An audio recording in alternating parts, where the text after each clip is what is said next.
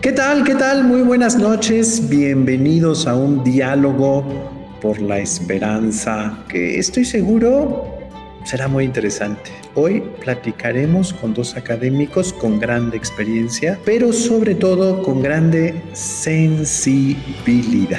Una sensibilidad educativa una sensibilidad docente y por supuesto una sensibilidad porque son estudiosos del magisterio de la iglesia. Están constantemente leyendo y releyendo el magisterio de la iglesia. Les doy pues la más cordial bienvenida a esta transmisión de Diálogos por la Esperanza número 129, tercera en su quinta temporada. Les saludamos a nombre de la UNIVA, de la UBAC, de AMIESIC y por supuesto de la Dimensión de Educación y Cultura de la Conferencia del Episcopado Mexicano. Esta noche también quisiera agradecer eh, la generosidad de la Universidad Motolinía del Pedregal, particularmente a su rectora, la hermana Margarita Pérez Nerey. Un servidor cuando está en la Ciudad de México, por lo general desde aquí me permiten transmitir con, con grandes facilidades y con grande disposición. El Pacto Educativo Global es una propuesta muy personal del Papa Francisco y nos invita a ver la realidad educativa de una manera profunda, de una manera nueva. Él, como buen jesuita, ha insistido mucho en discernir la realidad que es un espacio teológico antes que encasillarnos en nuestras ideas, en las teorías, en los modelos, en las normas, y desde ahí, desde la realidad, repensar nuestro servicio educativo. Esto implica un desafío especial para los educadores. Nos llama a redimensionar, reproponer, reflexionar continuamente nuestra labor educativa frente a un mundo global que nos llama a estrechar lazos de corresponsabilidad frente a desafíos planetarios, sociales, económicos, políticos, democráticos, ambientales, culturales, migratorios, tecnológicos y un largo etcétera. También debemos reconocerlo, los educadores siguen siendo los mismos esencialmente. Sin embargo, sus circunstancias, sus medios, su manera de ver la vida ha cambiado mucho y más con una pandemia que se nos ha cruzado en este momento de la humanidad con grandes consecuencias, que no ha hecho otra cosa más que develar lo que ya traíamos detrás. Por eso estamos llamados a estar atentos, a escuchar, a comprender los referentes de nuestros estudiantes, para ofrecerles referentes que forman parte de una tradición, que tienen que abrazar a esta realidad renovándose constantemente. El Papa insiste, la educación es un acto de amor, de esperanza, de romper con los condicionamientos y determinismos para hacer crecer nuestra cultura, que dé un salto civilizatorio. Esta noche, y después de varios esfuerzos nuevos que ha hecho el Papa Francisco por aterrizar el Papa, el pacto educativo, perdón, me refiero sobre todo al del primero de junio, un mensaje muy interesante a los miembros de la Congregación para la Educación Católica. Hemos invitado a dos maestros, a dos investigadores que están en medio de los desafíos de la filosofía y la historia en la Universidad Nacional Autónoma de México para dialogar sobre esta iniciativa genial del Papa. Los hemos tenido ya en varias ocasiones y vuelvo a agradecer su generosidad y disposición.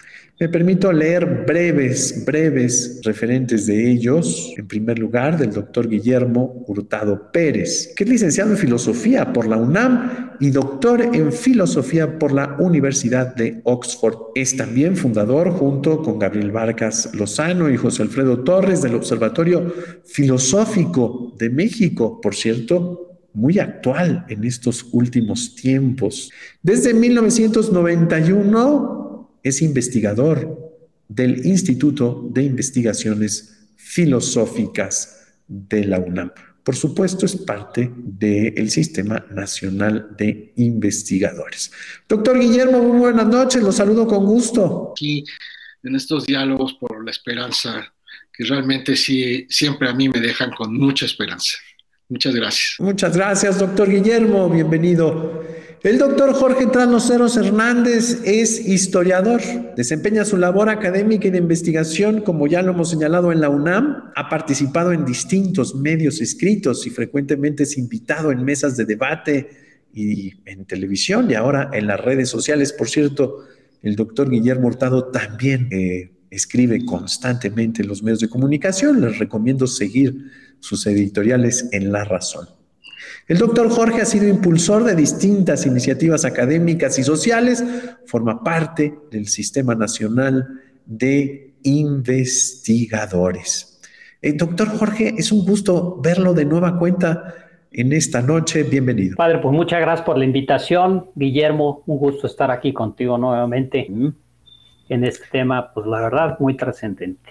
Gracias, doctor Jorge. Eh, hoy tenemos un tema fascinante, da para mucho. Eh, el pacto educativo global ha ido creciendo en comprensión. El Papa soltó un documento de cuatro paginitas allá el 15 de octubre del 2020 y hoy eh, pues esta reflexión, esta sugerencia, esta propuesta práctica, teórica, y afectiva también, porque nos hace querer más la educación, pues ha ido creciendo mucho.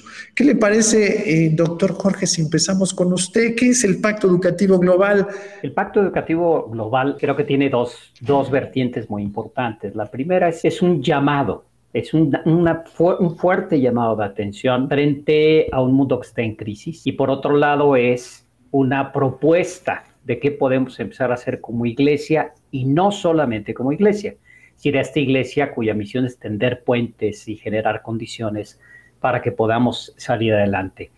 De la primera parte, eh, la Iglesia desde el Concilio Vaticano II ha estado reflexionando mucho sobre lo que es el cambio de época. ¿Por qué necesitamos un pacto educativo global, del cual eh, puntualizaremos más adelante? Porque vivimos una época de una profunda crisis civilizatoria. Es decir, no estamos eh, en una época de cambios donde las cosas vayan a estabilizar. Estamos en una crisis civilizatoria. Eh, todos los referentes culturales, éticos, axiológicos no funcionan. Es decir, no hay un, un, consenso sobre el bien y el mal, etc. No significa que no existe el bien y el mal. Significa que hay todo un debate en torno a esto. Por eso el relativismo tan rampante, por eso la polarización, por eso la ideologización son eh, síntomas del cambio de época. Frente a esta denuncia que hace la Iglesia, el Papa, en una actitud profundamente profética, que este Papa tiene mucho de profeta, ¿sí? porque es un gran pastor, nos hace una propuesta. Nos dice, vamos a, a hacer un pacto en donde la educación no solamente es un problema escolar, la educación es una forma de vivir, una forma de pararnos en el mundo. Creo que de, entrada podríamos ubicarlo de esta manera y ya, ya, ya, entraremos en detalles. Me gusta mucho esta cuestión. La educación no es una actividad, no es algo para la vida de hombre preescolar a la carrera, no, no es solamente la parte de educación formal, la escuela. Hombre, es muy importante la escuela, por supuesto. El ser humano está llamado a hacerse siempre a realizarse siempre, a acontecer conscientemente y como Señor de su vida siempre. Y para eso requiere educación, acompañamiento, requiere iluminación, requiere, por supuesto, de esta dinámica relacional. Doctor eh, Guillermo, lo escuchamos.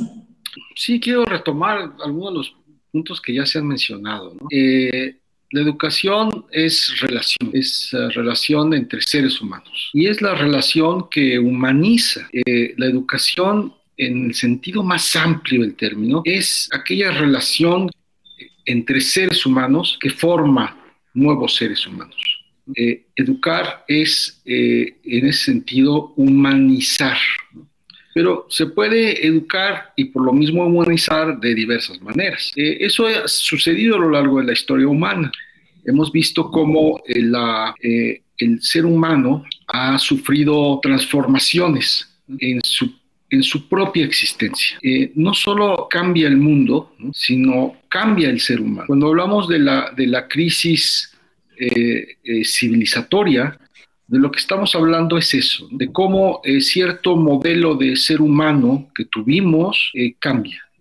Y, de repente observamos que se está formando un ser humano diferente al que tuvimos se han señalado varios momentos eh, en la historia de la humanidad en el que hemos tenido cambios de este tipo, cambios civilizatorios. Uno, por ejemplo, fue el cambio de la edad en Europa, de la Edad Media a la modernidad, al Renacimiento. Eh, lo que estamos viendo ya desde hace un tiempo es eh, un cambio de época de lo que fue esa modernidad a otra cosa. Algunos la llaman posmodernidad desgraciadamente el término se ha gastado muy pronto, pero eh, de lo que estamos hablando es, de eso. O sea, de, un mundo nuevo que, eh, nos toma por sorpresa y por lo tanto tenemos que decidir cómo vamos a educar en ese nuevo mundo. Es muy interesante que en el Pacto Educativo Global el Papa eh, Francisco no, no nos diga nada, por ejemplo, de estrategias dentro del salón de clases ¿no? nos habla de, este, de métodos didácticos, ¿no? Eh, nos ah, ah, dice eh, nada acerca de teorías pedagógicas. Eh, en realidad es, que, como ya se señaló, el Pacto Educativo Global, por supuesto que involucra a la escuela de manera, de manera importantísima, pero, pero no solo a la escuela, eso es lo importante. de hecho, uno de los puntos eh, que, se señalan en, el Pacto Educativo Global, uno de los, de, los, de los acuerdos, este, de las propuestas a pactar, es la importancia de la familia en la educación. Eh, la educación también se da en la casa. Eh, es muy importante esa educación que se da en la casa, tan importante como la que se da en la escuela. Y no solo en la casa, se da en la calle. Y ahora también, ¿no? Pues los niños, los jóvenes, pasan mucho tiempo en, en frente de las pantallas, de los teléfonos, ¿no? de las computadoras. Eh, antes pues podría decirse que, los muchachos cuando no estaban en la casa, estaban en la calle o estaban en la escuela. La calle era un lugar como de, mucho aprendizaje y este, ¿no? los papás se preocupaban porque el niño se salía a jugar y, era de noche y ya regresaba y no sabía con quién habían estado y, y si había tenido malas este, influencias por ahí, entonces le decían, no, pues no te lleves con los de la otra casa, de allá, porque son malas, este, eh, esas no son buenas. Ahora lo que pasa es que los niños, pues este, también pasan mucho tiempo, a veces algunos más, en este, frente a las pantallas. Y ahí se están educando permanentemente, permanentemente.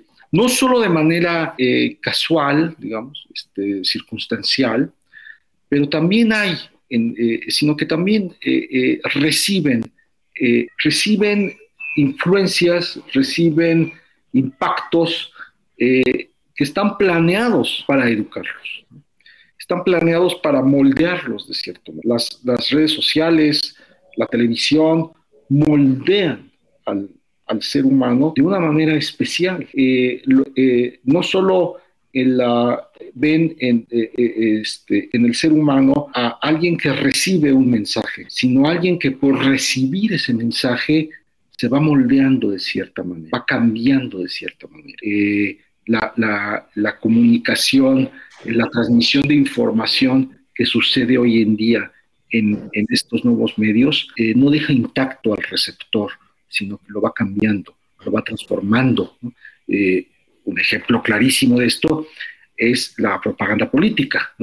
Eh, se ha examinado ya mucho cómo eh, eh, hay estudios que, muestran cómo se puede inclinar la opinión política o, este, o, la intención de voto, en el caso, por ejemplo, de una elección de, de las personas, a través de los medios. Entonces tenemos ahora espacios educativos en este sentido amplio de educación que no habíamos tenido antes. Por eso importa un pacto educativo global. E, e, insisto, eso no significa que no nos importe lo que suceda en la escuela. La escuela es fundamental, ¿no? quizá es la, pieza clave de todo este proceso, pero eh, no podemos eh, ignorar que eh, los niños y los jóvenes hoy en día están recibiendo influencias, impactos educativos, no solo informativos, sino también formativos eh, en muchos otros medios. Muy bien, muy bien. Muchas gracias, muchas gracias, doctor Guillermo. Yo me quedo con esta cuestión de relación educación-cultura.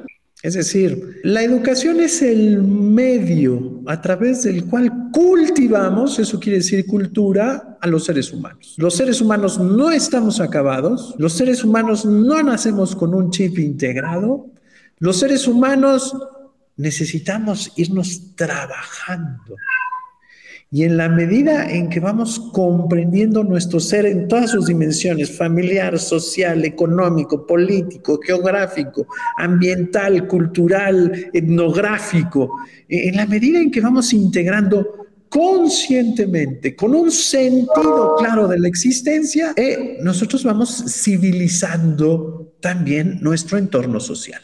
El ser humano no es una isla al cual se le educa y vive como un hongo ahí aislado, no, sino que el ser humano al mismo tiempo va en esta dinámica relacional que se señaló muy bien al principio, eh, interactuando y construyendo una comunidad humana. Por lo tanto, es muy importante entender nuestra condición humana. ¿Quiénes somos? ¿A qué estamos llamados? ¿Cuál es nuestra naturaleza? ¿Cuál es nuestro fin? Doctor Jorge, adelante, lo escuchamos. A ver, el problema, este, Eduardo, es que la crisis civilizatoria eh, lo que impide es tomar conciencia de eso. A ver, Así es. Quiero, quiero ubicar algo este, que me parece muy importante. Eh, el cambio de época es principalmente, como bien lo mencionaba eh, Guillermo, a través de esto, es una pérdida permanente de la memoria. Es decir, esta interacción con distintos medios de manera fraccionada, lo que genera es que perdemos la memoria. No es simplemente que nos necesitamos clases de historia y filosofía. Si perder la memoria es algo, es, algo más grave. Perder la memoria histórica nos deja amnésicos y por lo tanto ignorantes del pasado, que no, por lo tanto no podemos entender el mundo en el que vivimos y, nos, y estamos aislados del presente, inciertos del futuro. Si perder la memoria no es nada más un asunto de, de, de, de, olvidarnos de clases de historia, sino que nos olvidamos de quiénes somos. Por lo tanto, no hay forma alguna de integrar al hombre, etcétera, etcétera. La, la, pérdida de la memoria tiene una consecuencia más grave. En la medida en que nos desubica del mundo, yo le pido al auditorio que se imaginen estas películas donde de repente alguien se queda amnésico. ¿No? Y al quedarse amnésico no sabe quién es, ni dónde está, ni a dónde va. Imagínense que eso es la crisis de civilización, que ese es el cambio de época. ¿sí? Somos una civilización que empieza a volverse amnésica. El problema es que esto nos transforma de personas en simples individuos. ¿Me explico? ¿Sí? Un individuo está aislado, aislado de sí mismo, aislado de lo demás, Individuo y persona son los polos opuestos. Una persona es un ser en relación consigo mismo. una persona es un ser en relación con los otros, con la comunidad, con la sociedad, con la historia y con Dios. Una persona se integra en ese conjunto de relaciones y en ese conjunto de relaciones va aprendiendo quién, vamos aprendiendo quién soy y quién es la otra persona y solo así podemos generar esta, esta, esta cuestión de lazos.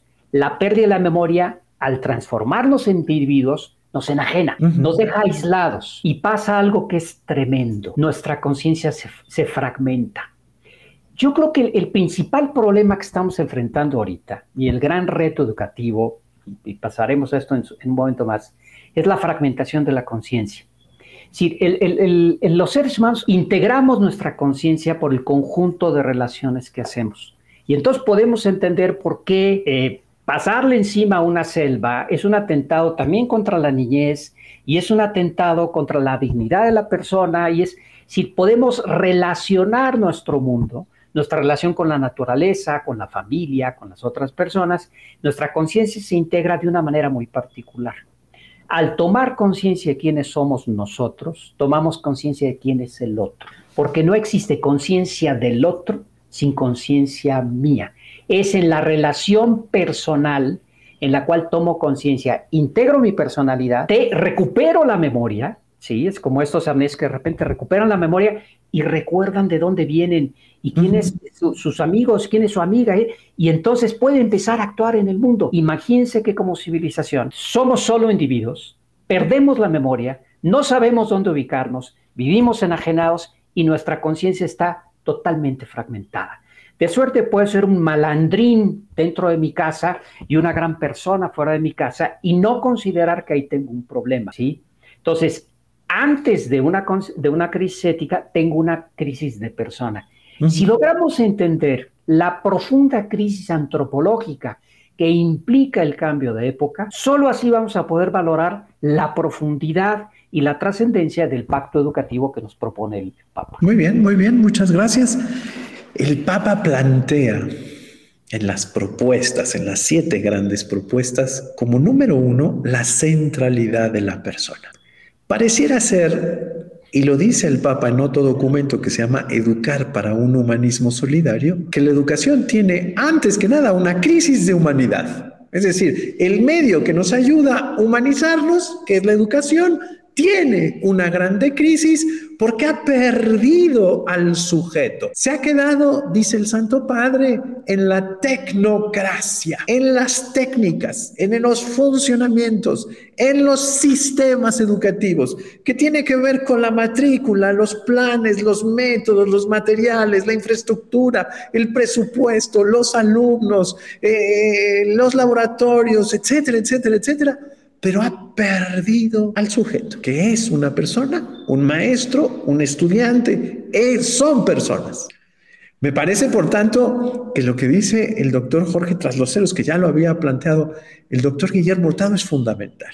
La educación necesita, antes que nada, un reajuste no solamente en la forma de operar y de conducir la educación, no solamente en los contenidos y los métodos, sino en el planteamiento de fondo. ¿Qué hace la educación?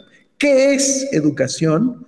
Para poder recuperar la profundidad, la amplitud de el proyecto humano. Me parece que esto es fundamental. Me gusta mucho el ejemplo que utiliza el doctor Jorge de este amnésico que anda perdido sin saber quién es ni a dónde va. Y eh, el grande reto que tenemos en este cambio de época es, en este momento de globalización, ¿quién es el ser humano? Porque hoy participa de la casa común, no nos diría en Laudato sí, y está llamado a participar, es decir, a ser corresponsable del proyecto civilizatorio. Me parece que cuando eh, tenemos la grande aportación del Papa Francisco en el sentido de decir, hemos perdido la conciencia de quiénes somos. Esto lo dice en Evangelii Gaudium, número 2. El problema de la autorreferencialidad y, cito, entre comillas,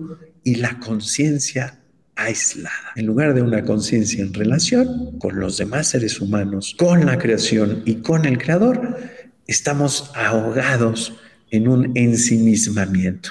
Yo y mi mundito, yo y mis proyectos, yo y mis cosas. Doctor Guillermo, lo escuchamos en su segundo planteamiento. ¿Sí puede encender su micrófono? Pero parezco novato, hombre. a todos nos pasa, a todos nos pasa, paciencia. Qué bueno que Jorge Tranoceros mencionó el concepto de enajenación, porque eh, ese fue un concepto muy útil en la teoría social, sobre todo marxista, eh, del siglo pasado. ¿no? Hoy en día ya no podríamos hablar quizá de la misma enajenación de la que se hablaba eh, hace 100 años, por ejemplo. Pero hay algo parecido, ¿eh? es, otro tipo de enajenación. ¿no? Eh, no sé si ustedes recuerdan la película de Charles Chaplin, Tiempos Modernos, en donde Charles Chaplin, hay una escena maravillosa, es un obrero en una fábrica, ¿no? Y entonces de repente empieza ahí a luchar con la máquina, la máquina se lo traga, ¿no? Se lo traga la máquina y él está ahí como dando vueltas. ¿no?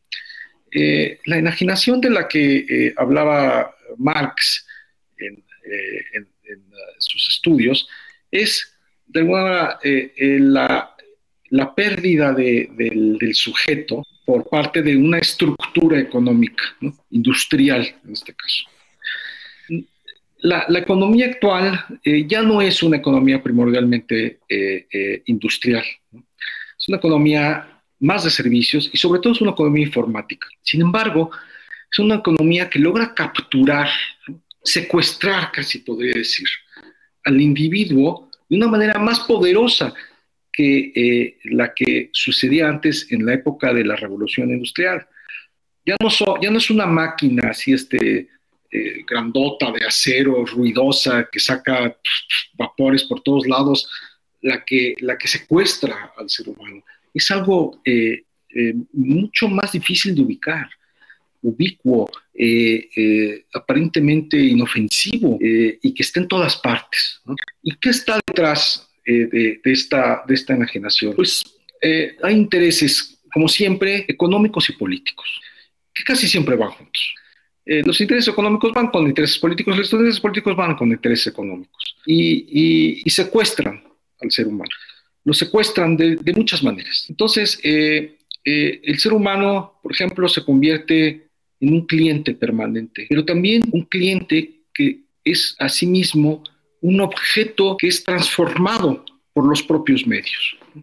Es un cliente y es un experimento y es un objeto. Eh, y lo mismo pasa en la política. en la política también el ser humano está secuestrado de otras maneras. Eh, y, la influencia de las redes sociales, de los medios de comunicación, es muy importante. Eso ya se vio, por ejemplo, desde eh, los estados totalitarios del siglo XX que utilizaron los medios de comunicación de una manera eh, pues, fundamental. Y ahora que los medios de comunicación han avanzado muchísimo más, pues bueno, ya ni se diga. Entonces nos encontramos frente a un ser humano secuestrado, fragmentado también, como decía eh, el doctor Trasloceros. secuestrado de qué, de quién, primero de sí mismo, de su propia humanidad, deshumanizado, pero también secuestrado de sus relaciones sociales más básicas, de su familia, de su comunidad, del otro con el que convive. Y además, por si fuera poco, secuestrado del entorno natural en el que ha vivido, de su comunidad, de su suelo, de, del entorno eh, natural en el que vive. Entonces, sí, esta eh, eh, situación de, de, cambio de civilización también se le puede llamar emergencia antropológica. hay una situación de emergencia, porque lo que estamos viendo es cambios tan acelerados que eh, el ser humano tal como lo conocemos eh, está desapareciendo. Por eso el pacto educativo global es fundamental, porque si no pactamos todos, todos, eh, acerca de ciertos puntos centrales, lo que está en peligro es el ser humano y más allá del ser humano también, pues el planeta, como este, se ha señalado también en numerosas ocasiones. Y todo movido por esta máquina invisible, eh, que ya no es una máquina de, tornillos y tuercas, de, acero, sino que es una eh, máquina eh, que está en todas partes, este, pero que detrás de ella hay intereses grandísimos políticos y económicos, que, lo que está haciendo es desintegrarlo todo.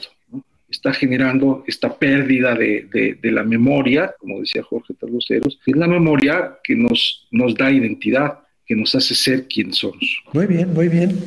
Eh, me parece que han salido varios puntos muy importantes. Permítanme leer algunos comentarios que nos han hecho algunos, todos muy importantes. Eh, Pedro Cortés nos manda saludos desde León, Guanajuato. Mayra Ortiz nos saluda. Esther también nos saluda. Carla Viviana Galván, un saludo desde la dirección académica del Seminario Mayor de Texcoco. Muy buenas noches, Carla. Berta Gómez Otero, Salina Cruz, Oaxaca, recibe un fuerte abrazo. Es una religiosa, un colegio precioso allá en Salina Cruz, eh, si no me equivoco, es una misionera del Perpetuo Socorro. Un saludo hasta allá, Berta, con mucho aprecio. Beatriz Cortés, saludos desde Jacona, de Plancarte, Michoacán. Catalina López Padilla, gracias, saludos y bendiciones. Matilde Vaca Corona, saludos y muchas bendiciones. José de Jesús Gutiérrez, gracias por sus aportes. Nora Ricalde, la saludamos hasta la Universidad de Anáhuac. Dice, muy importante lo que menciona el doctor Jorge Trasloceros. Felicidades.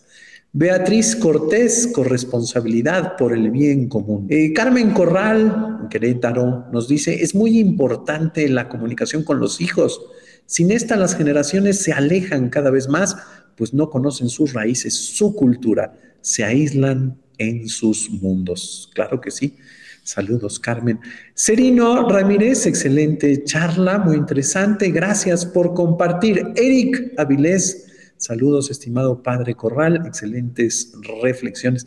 Saludamos a Eric eh, y lo felicitamos porque Mexicanos Primero está eh, en un aniversario más de servicio, 15 años en México, 13 años en Michoacán, desde donde sirve Eric. Gracias, Eric. Socorro Peinado, muy interesante, saludos desde Parral, Chihuahua. Humberto Hernández, saludos desde Cancún, Quintana Roo. Flor Angélica Álvarez, muchas gracias por tan excelente ponencia. Bendiciones para todos. Abrazos, Instituto Cultural Sucre. Muchas gracias, Flor Angélica. Salvador García, saludos desde Tequisquiapan. Marcia Salcido Moreno, muy interesantes los comentarios del doctor Jorge Trasloceros. Gracias, Marcia. Un saludo hasta Tijuana. Pancho y Clary Bolívar. Siempre excelentes las aportaciones del doctor Jorge Eugenio Trasloceros Hernández, así como al doctor Guillermo Hurtado. Saludos al padre Eduardo. Gracias, Clary. Pancho, eh, les agradecemos siempre su continuo aquí difusión y atención a estos diálogos por la esperanza. Alejandro Talamantes dice, saludos desde Guadalajara, Colegio Junípero Serra de las Hermanas Franciscanas del Refugio. Excelente la reflexión, muy profundas, muchas felicidades. También tenemos un comentario, ya también me llegan vía WhatsApp eh, por esta red que tenemos. Eh, Dice eh, el doctor Roberto Mantilla Sagún, que los manda saludar a los dos, dice completamente de acuerdo con todo, las humanidades son indispensables en un mundo como el nuestro para la conformación de una propuesta educativa profunda con perspectiva histórica y raíces filosóficas que le proporcionen al ser humano sentido y significado en su relación consigo mismo y con los demás y que le provea elementos fundamentales para entender, actuar y ser en el mundo. Está en peligro nuestra idea y realidad de ser humano, con todo lo que conlleva, y un total extravío de todo nuestro esfuerzo civilizatorio. También Marta Portillo, la doctora Marta, allá de la Universidad de Jalapa, maestra en la UPAEM, dice... Eh, les, estoy viendo y escuchando y me fascina este diálogo. Por eso participaré más bien al final. Excelentes los tres. Ese concepto de emergencia antropológica también es urgente entenderlo y manejarlo. Nos saluda también María Elena del Collado desde Cuernavaca, Morelos. Doctor Jorge, vayamos aterrizando. ¿Qué hacer frente al pacto educativo global. No sé, usted como maestro desde la UNAM, ¿qué le suscita? Pero primero hay, hay, que ver qué puntos va a tratar este asunto. Es decir, yo quiero retomar esto. Muy bien. ¿Por qué la persona está al centro? A ver, el, asunto de, del ser ajenos a nosotros mismos, esta emergencia antropológica, tiene un sentido bíblico muy profundo, que me parece que como cristianos, como católicos, tenemos que ubicarlo muy bien. Muy bien. Y es, el, es la idea de idolatría, ¿sí? Es lo que está en el fondo de esto. Hay... Eh, la, ¿Por qué la idolatría es un problema? No es nada más un sustituir a Dios por cosas que no son Dios. No, la idolatría tiene un problema más, más profundo. Es en la medida en que yo hago de una cosa un Dios, me convierto yo mismo en una cosa. Y es exactamente lo que describió Guillermo entrando al programa, ¿sí? Es decir, me, encuentro frente a una serie de situaciones en donde genero mi, yo, mi, mi, integridad en mi relación con la historia, con los demás, con las mujeres, con los hombres, lo sacrifico en aras de una cosa y me vuelvo ajeno a mí mismo. Ese es, ese es el problema profundo, esa es la crisis antropológica que estamos viviendo. Ya no somos quienes somos, ya no sabemos quiénes somos, porque nos hemos sacrificado frente a los ídolos, Los ídolos que le podemos llamar de mil maneras. ¿Qué hace el Pacto Educativo Global? Quiere darle la vuelta a este asunto. Muy bien. el, cambio, el cambio civilizatorio no tiene vuelta atrás. Recuperar la memoria no es un problema de nostalgias, porque para eso pues, nos ponemos a cantar boleros. No es ese. ¿sí? Recuperar la memoria es precisamente recuperar quiénes somos para ubicarnos en el presente y entender el futuro. Y hay siete puntos muy claros que marca el Pacto Educativo Global. Primero, la persona al centro. ¿Por qué? Porque la persona es la razón de ser de Dios en su relación con nosotros y lo que nos constituye como seres humanos, seres en relación. Segundo, la escucha, escuchar a los jóvenes. No hay recetas, hay que escuchar. Tercero, educación y bienestar en los niños y en las niñas para enfrentar la desigualdad de género. ¿Qué significa esto? A ver, lo acabamos de ver el domingo con la carta de San Pablo. Es decir, ya no somos tú, yo, el otro, somos unidos en Cristo y eso nos recupera nuestra humanidad. Eso es lo que significa, ¿sí? Superar la desigualdad de, género. No tiene que ver con ideología de género. Es reconocernos en nuestra plena humanidad como hombres y mujeres. La responsabilidad de las familias. Si la familia está en crisis, ¿cómo va a estar en crisis la cultura? Pues acoger al vulnerable y al marginado, porque desde la misericordia y la caridad nos entendemos. Sí, acabar con la cultura del descarte, cuidar la casa común. A ver, yo como cristiano quiero comentar una cuestión, sí, como católico. ¿Por qué acoger al vulnerable y al marginado nos hace recuperar nuestra humanidad? Porque nos volvemos muy buena onda y somos bien lindos y vamos a... No, porque Cristo en la cruz es el ser más abandonado, más vulnerable y más marginado que pueda existir. Él es la analogía principal de nuestra propia humanidad.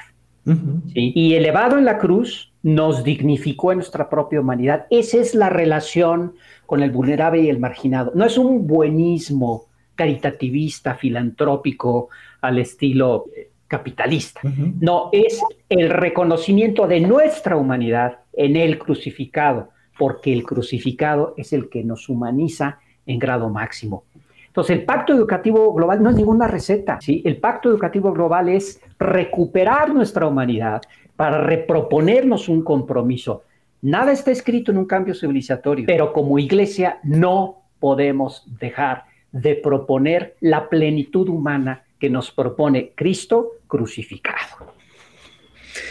A ver, este punto me parece eh, muy importante porque el pacto educativo global es pasar por la experiencia de la salvación a través de la dinámica del amor. Es decir, Jesús nos salva porque nos enseña a amar. Y amar implica, antes que nada, el otro, darle prioridad al otro. El momento civilizatorio actual nos llama darle prioridad al otro. ¿Cómo va el otro en su camino de humanización? ¿Cómo va el otro comprendiendo la vida? ¿Cómo va el otro? Eh, el Papa tiene razón.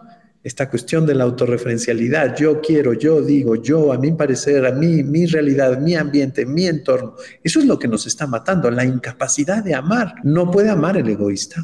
No puede amar el autorreferencial. La experiencia de la cruz, como bien decía Jorge, es antes que nada la prioridad del otro. Cristo se entrega al mundo. Está en la prioridad el otro. El pacto educativo global es antes que nada un acuerdo para que antes que nada esté la formación del otro, el crecimiento del otro, el avance del otro. Y en esa dinámica de amar encontramos la clave de la redención, encontramos la clave de la salvación.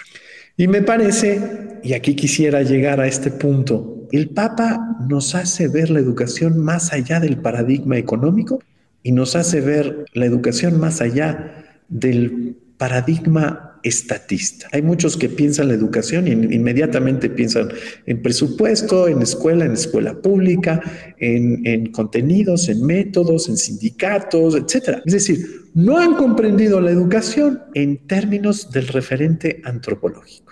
En lo que está en juego es el ser humano, es la condición humana, es el ser humano que es un ser en relación. Adelante, doctor Guillermo, lo escuchamos. Yo quisiera subrayar tres eh, de los eh, puntos del Pacto Educativo Global que creo que pueden eh, instalarse de inmediato como ejes en las escuelas, en todas las escuelas. Es el, tema de las mujeres, el, tema de, de, la cultura de la, de, la, acogida, de pensar en el otro, el más, sobre todo en el desfavorecido, y la cuestión ecológica. yo creo que, que la nueva escuela, sea como sea, esté donde esté, tiene que tomar eh, conciencia de la importancia en este momento de esos tres puntos.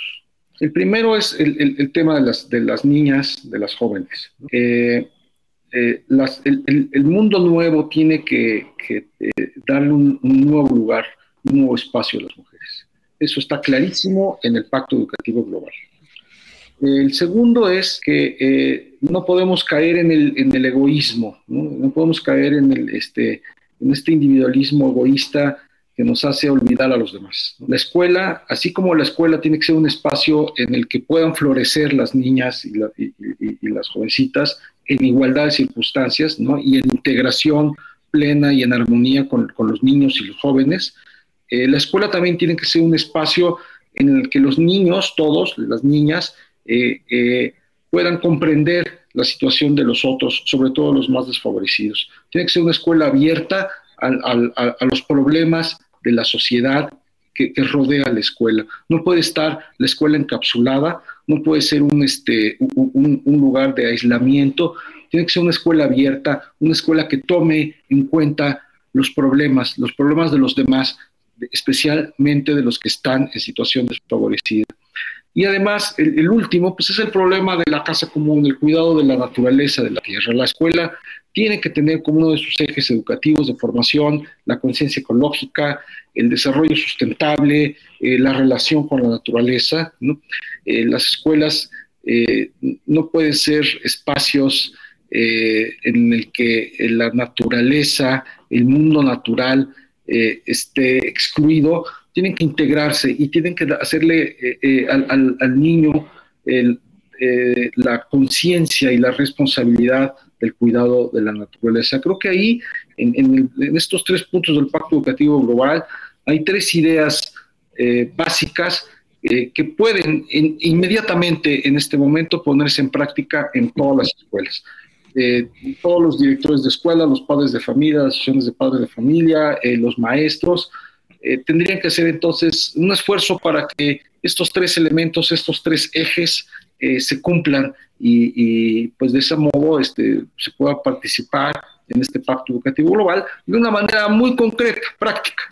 Muy bien, muy bien, muchas gracias, doctor Guillermo. Esto es importantísimo.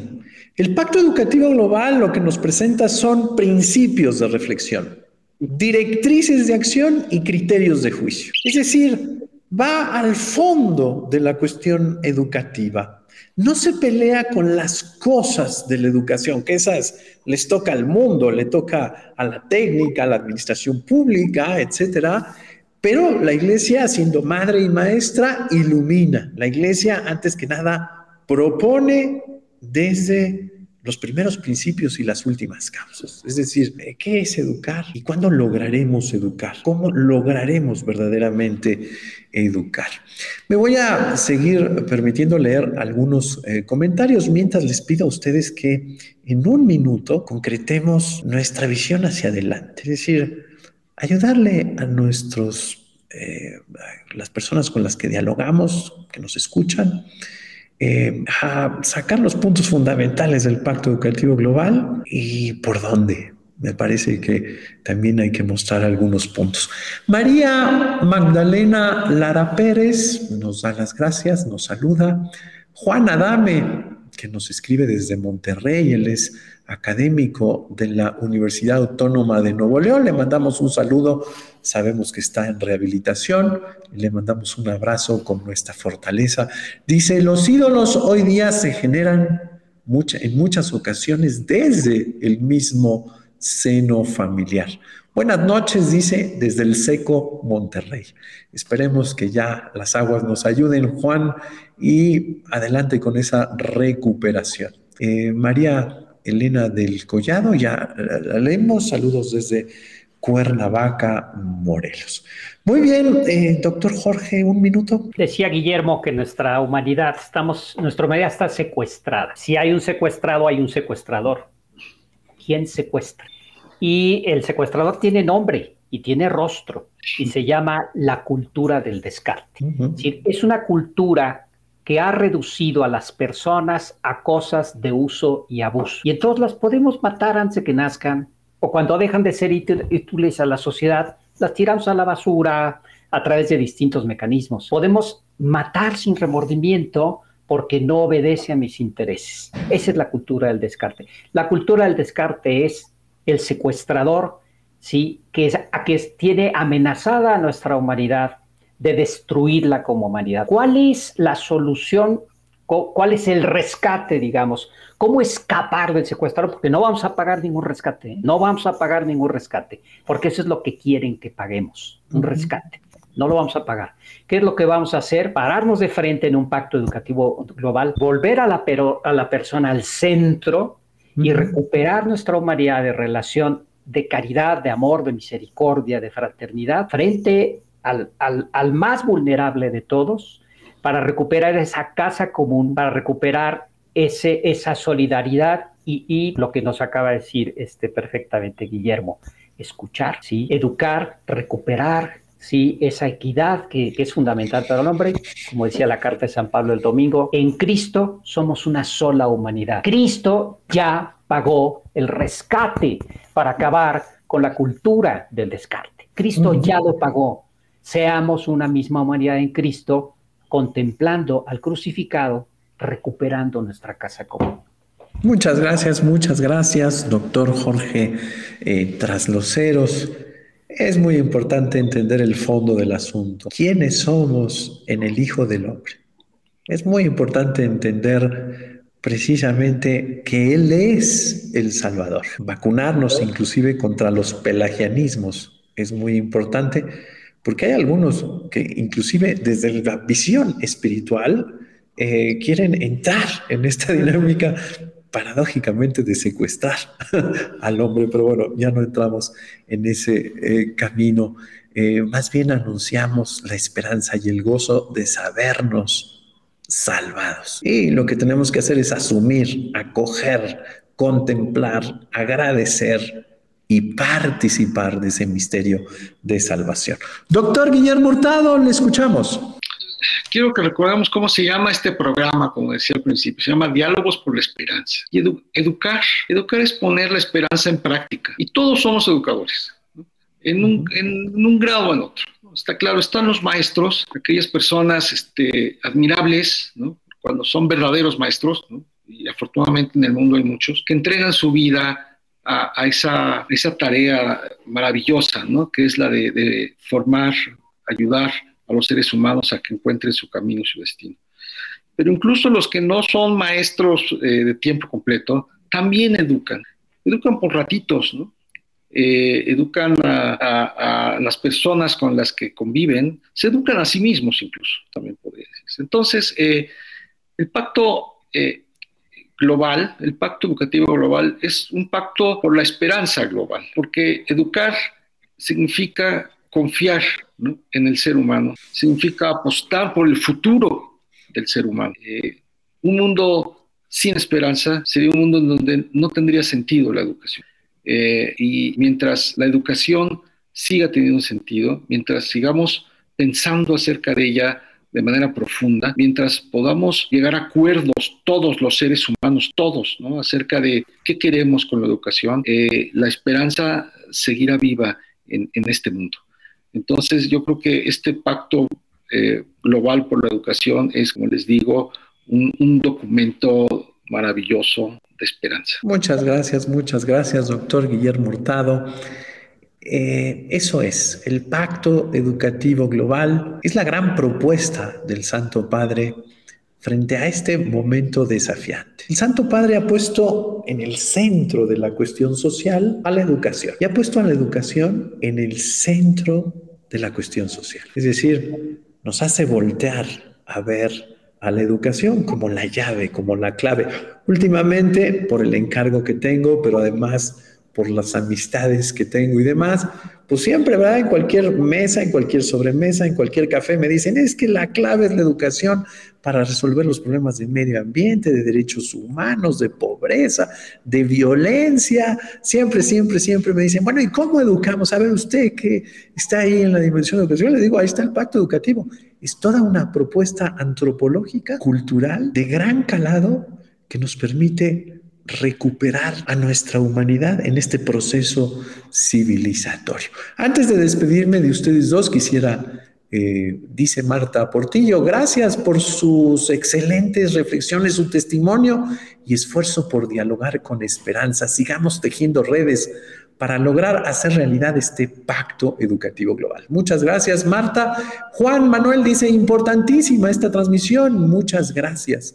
Marta Portilla nos escribe un texto muy interesante eh, con algunas preguntas. Al final nos dice, no pretendo que sean respondidas en este momento, les pido, no les pido respuestas inmediatas, sino que continuemos dialogando e invitando a otros a profundizar. Muchas gracias por este comentario, doctora Marta Portillo. Doctor Jorge Trasloceros, muy buenas noches. Muchas gracias otra vez por su presencia. Muchas gracias, Padre Eduardo. Muchas gracias, Guillermo. Todo un placer. Doctor Guillermo Hurtado, muchas gracias, buenas noches, un abrazo hasta casa. Gracias a ustedes, nos vemos pronto, espero. Muchas gracias, por favor, ayúdenos a difundir, transmitan, ayúdenos a retransmitir y por supuesto descansen muy buenas noches y a seguir trabajando este pacto educativo global. Muchas gracias a nuestro productor, el licenciado José Martínez de la Universidad Vasco de Quiroga, a todo el equipo de la UBAC y por supuesto también al personal de la dimensión de pastoral educativa y de cultura. Muy buenas noches, muchas gracias.